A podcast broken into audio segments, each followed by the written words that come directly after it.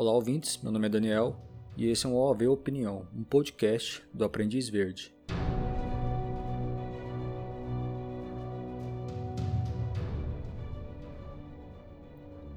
O OAV Opinião é um novo podcast lançado por nós do Aprendiz Verde, cujo objetivo é tecer um comentário sobre algum fato importante que aconteceu durante a semana no mundo do crime.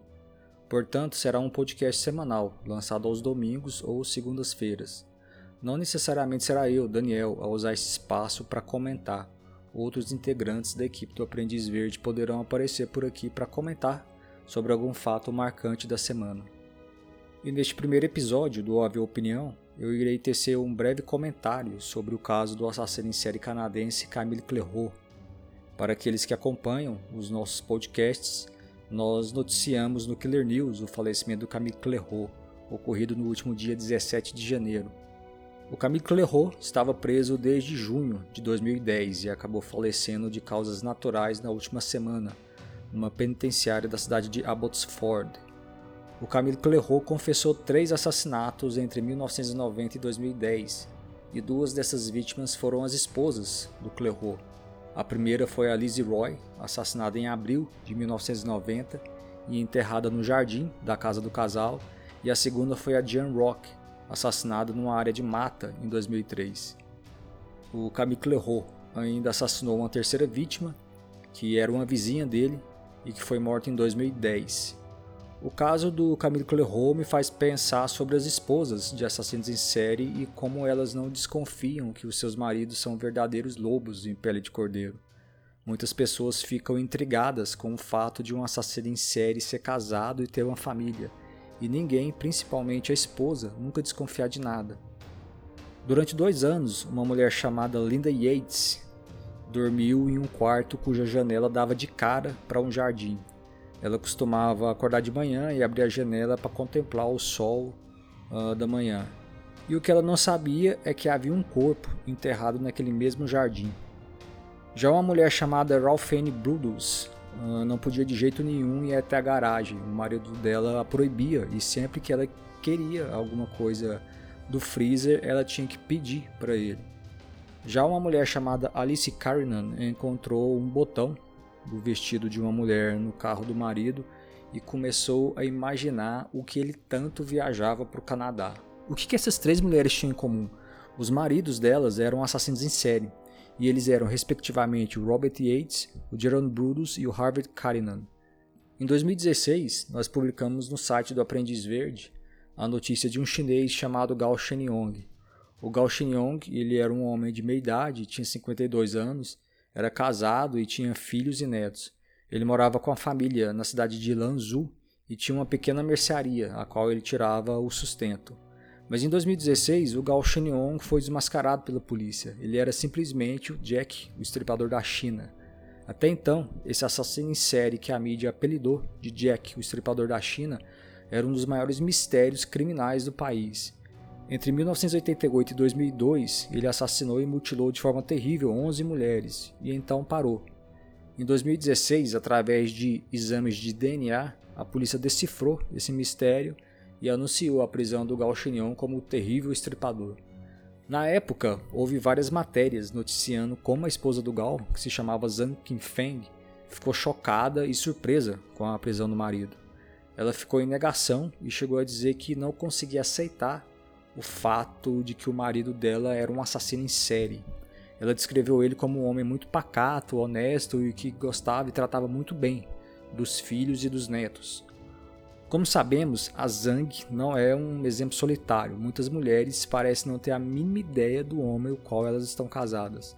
Um outro exemplo interessante é o da americana Julie Baumeister.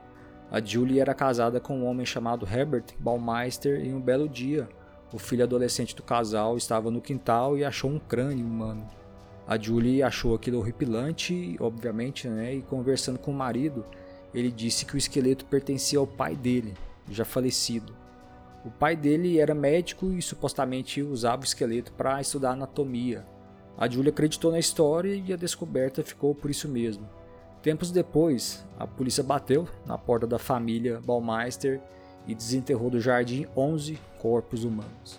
A Julie não sabia, mas quando ela e os filhos saíam em viagens de férias, o maridão frequentava bares gays atrás de vítimas. A Julie obviamente ficou chocada, né? O marido dela, além de ser um assassino em série, é, saía e se relacionava com homens, matando alguns deles. Na época, é, em entrevistas, ela revelou como o, o, Herbert, né, o marido dela, era um homem de família perfeito e que cuidava muito bem dos filhos. E nós temos inúmeros outros exemplos, citando rapidamente alguns. Uh, nós temos a Paula Rader, mulher do Dennis Rader, conhecido como assassino BTK, a Paula e o Dennis ficaram casados por 34 anos, tempo em que o marido assassinou 10 pessoas. E nós sabemos muito bem né, o quanto o Dennis Rader era doente, com as macabras e sádicas fantasias homicidas dele. E ainda assim, a sua esposa nunca desconfiou de absolutamente nada. Outro exemplo é o da Feodósia Chikatilo, a esposa do Andrei Chikatilo. O caso da Feodósia é bastante significativo porque o marido dela foi um dos mais brutais assassinos em série da história. Um homem extremamente doente, que estripou mais de 50 pessoas, e a Feodósia nunca desconfiou de nada. Inclusive, existe uma reportagem de uma TV russa com ela, e o repórter pergunta se ela nunca desconfiou dos crimes, né? E ela ficou bastante incomodada com a pergunta, né, insultada, e ela pegou e respondeu ao jornalista de forma bastante ríspida. É, você acha o quê? Que eu sabia e aguentava? Então uh, ela, não, ela não gostou nem um pouco da pergunta do repórter. A Judith Ridway, esposa do Gary Ridway, o assassino do Green River, é outro exemplo. Posso citar também aqui a Helena Popkov, esposa do pior assassino em série da Rússia em número de vítimas, o Mikhail Popkov. O Mikhail Popkov assassinou e mutilou mais de 80 mulheres, e a esposa nunca suspeitou de nada, e até afirmou que se o marido saísse da prisão, ela continuaria casada com ele, porque ela não acreditava nem mesmo nas confissões que o Mikhail Popkov deu para a polícia. Então existem inúmeros outros exemplos e desses que eu citei, todos a princípio né, eram bons maridos que viviam vidas comuns com as suas esposas. Mas existem os casos em que esses assassinos se voltam contra as esposas, como é o caso do Camille Clairot, que acabou matando duas mulheres às quais ele foi casado. No fim, o que fica disso é a assustadora capacidade que o assassino em série tem de viver duas vidas, né? a normal em família e a sanguinária, matando pessoas, uma atrás da outra. Também é assustadora a máscara que ele veste, tornando impossível qualquer pessoa enxergar a sua essência e até onde ele pode ir para cometer essas atrocidades. Ninguém pode julgar uma esposa, porque por mais que o marido possa ser às vezes estranho ou até violento, e tirando raríssimas exceções, ninguém imagina que um cônjuge possa estar cometendo atos antinaturais. Isso também vai para homens que são casados com assassinos em série. Afinal, quem em sã consciência imagina que a mulher que você dorme e acorda todos os dias pode colocar duas colheres de arsênico para adoçar o café, como fazia Nanny Dawes e a Mary Ann Cotton? É praticamente impossível enxergar o que está atrás da máscara e eu fico imaginando o quão duro deve ser para uma mulher descobrir que o seu marido é um homem que destroça vidas tão facilmente quanto um animal que caça outro para comer. Bom, pelo menos essas mulheres têm chances de recomeçar a vida já as que são mortas, como as esposas do Camille Clairot, não. No fim, todas elas, assim como as pessoas que eles matam, são vítimas né, dessa ainda hoje indecifrável necessidade patológica de matar do assassino em série. Praticamente não existem pesquisas sobre mulheres que foram casadas com assassinos em série. Então nós não temos ideia da natureza dessas relações. O que eu vejo através dos inúmeros casos que eu já estudei é que essas esposas não costumam fazer perguntas e quando elas fazem acabam aceitando as respostas do, dos maridos. Assassinos em série tendem a ter esposas submissas e o relacionamento deles, em essência, não tem nada de perfeição. Lembremos, por exemplo, do relacionamento do casal Chikatilo. Eles pareciam ter uma relação comensal, na qual ela não fazia perguntas e ele colocava comida em casa. Já Linda Yates não se separava do marido porque os filhos gostavam muito do pai.